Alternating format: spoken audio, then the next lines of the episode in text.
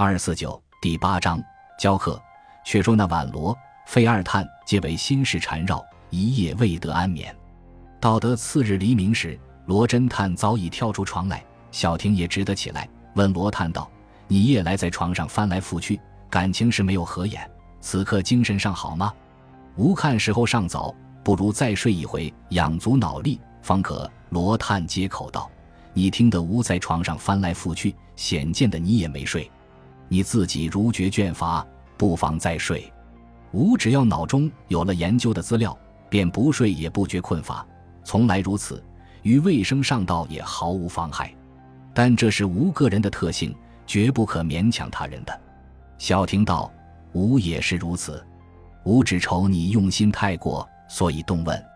如今且说毕家的事吧，你有何主意？罗叹道：“吾想来想去，昨日千不该万不该，总不该放那怪车脱逃。但是事已如此，无能为力。吾心上只待毕敬夫担忧，只怕他凶多吉少呢。”小婷道：“不错，吾也想到这一层，但不知那美人究竟与他家有甚瓜葛。”一定要下次毒手。罗叹道：“今天的事，第一要访那女子的家世，第二是访敬夫与她的关系。吾看敬夫天性忠厚，绝不似寻花问柳的人，所以前日你说你看见那怪车中有女人去到他家，无上不能深信。后来见毕老无病而死，又见毕老房里桌上的油漆脚痕，脚尖非常之小，便移到那车中美人。”只是那美人何止演辞惨剧，那便要少待几时才得明白。正说时，魏军已进房来，笑向罗叹道：“运筹斡算，伤情劳神，夜来眠上安否？”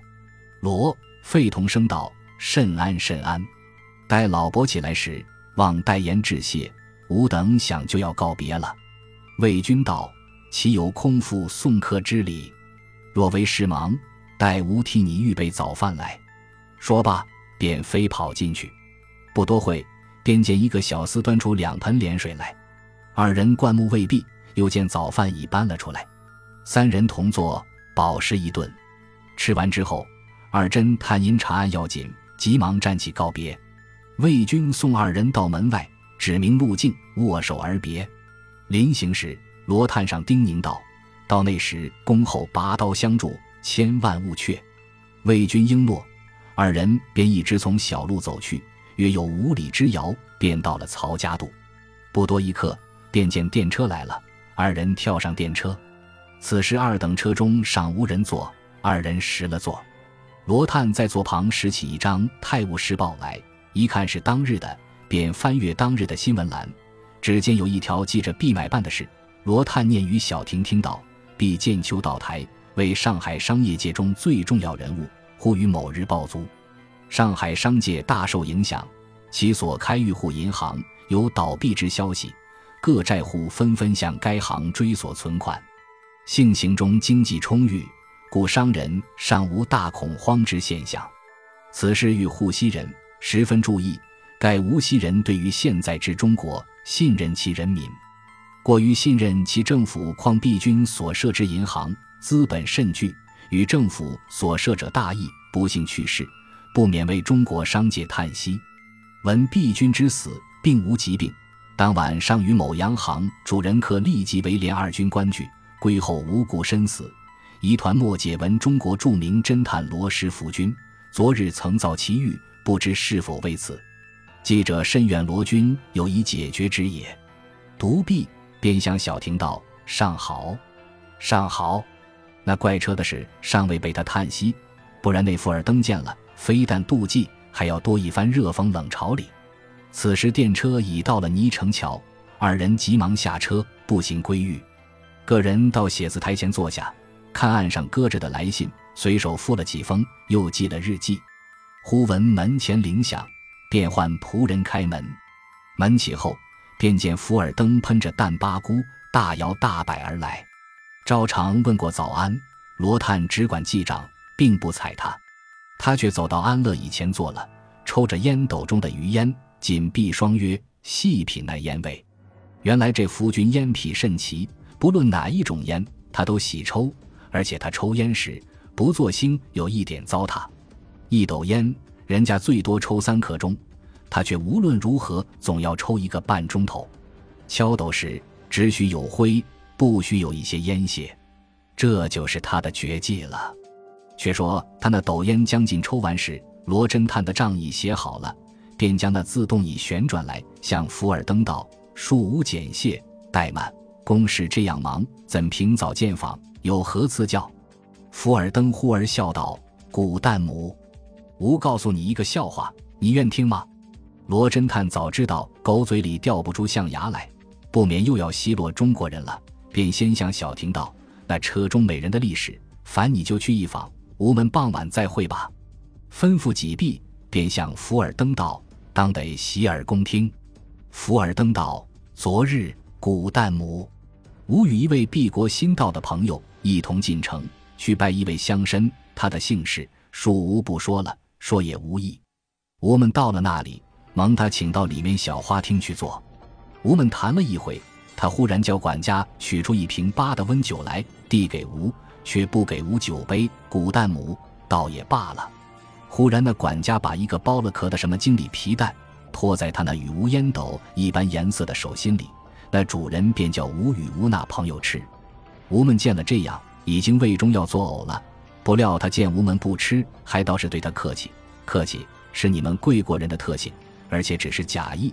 他便捋起那破布似的袖子，伸出一只小指头来，那指甲便有七八寸长，颜色深黄，内中藏着传染病的微生虫，不知有几千万呢。你到他伸出那指甲来做什么？说罢，笑得前仰后合。罗探低着头，并不回答。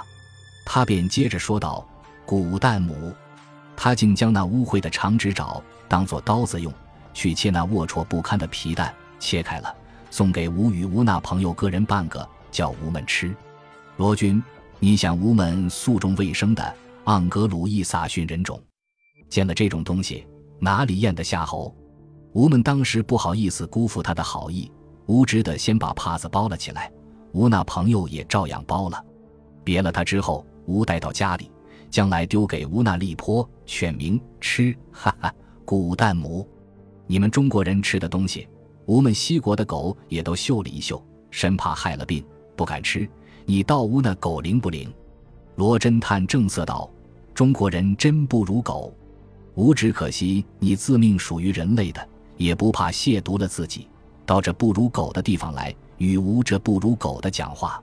夫君。”你也不免太文明了些，亏你说出这种话来。说毕，移转那自动椅，靠着写字台办他的事。福尔登见罗真探认起真来，便默然不语，只当不知。敲干净了烟斗，再足足实实的装了一桶，点火照旧抽着出神。那两只属实的眼睛呆对着地板，开始便如恶徒醉酒，闭时却如老僧入定。如此约有一刻多钟，忽然唤道：“罗君。”你查那毕家的案，查的怎么样了？原来此时罗侦探正在写字桌前，检验昨日在怪车前拾弱的抽剩烟卷，看了又看，嗅了又嗅，又用铅笔照那烟头上的指纹痕画在日记簿上。忽听得副警长问他，便道：“毕家的案子吗？那还没有什么把握，你且走过来，看这烟卷是哪里织的。”福尔登便走了过来，笑道：“古旦姆。”你又来捣什么鬼了？你又不抽什么纸烟，你去管他做什么？看过了烟，又道这烟是美国的种，却是在日本制的。你看这纸不是日本的吗？罗侦探道：“吾也如此想，但不知是什么牌子。”福尔登正待开口，突然电铃声响，罗侦探便走到屋角里，取了那的绿风 telephone 听话管听了，道：“你是哪个？”电话道：“吾是黄子辉，便是毕公馆里的账房。你是罗君妖。”罗侦探道：“吾正是罗某，你有什么事见教？”电话道：“请你立刻便到毕公馆来，吾在这里恭候。”罗侦探看了看时计，便答应道：“遵命，就来了。”说罢，摇了一摇铃，仍旧走过来问福尔登道：“你可知道黄子辉邀吾做什么？”福尔登道。不知道，吾看着人间滑得很。他叫你去，或者是关照你毕家的事，不必再查了。罗侦探道：“毕家门前尚有一乘奇形怪状的车子来往，你可知道过吗？”福尔登道：“你说的不是那绿色灯的车子吗？”罗侦探道：“正是。你知道这车的来历吗？”福尔登道：“怎么不知？据巡捕报告道，这车是从王家库来的。幸亏那车中并不是中国人，所以吾也不十分注意。你问那车则甚？”罗侦探道：“吴凡，你替吾调查这车的主人翁究竟是谁？住在王家库第几号门牌？你可办得到吗？”福尔登道：“容易，容易。吾回捕房一查便知。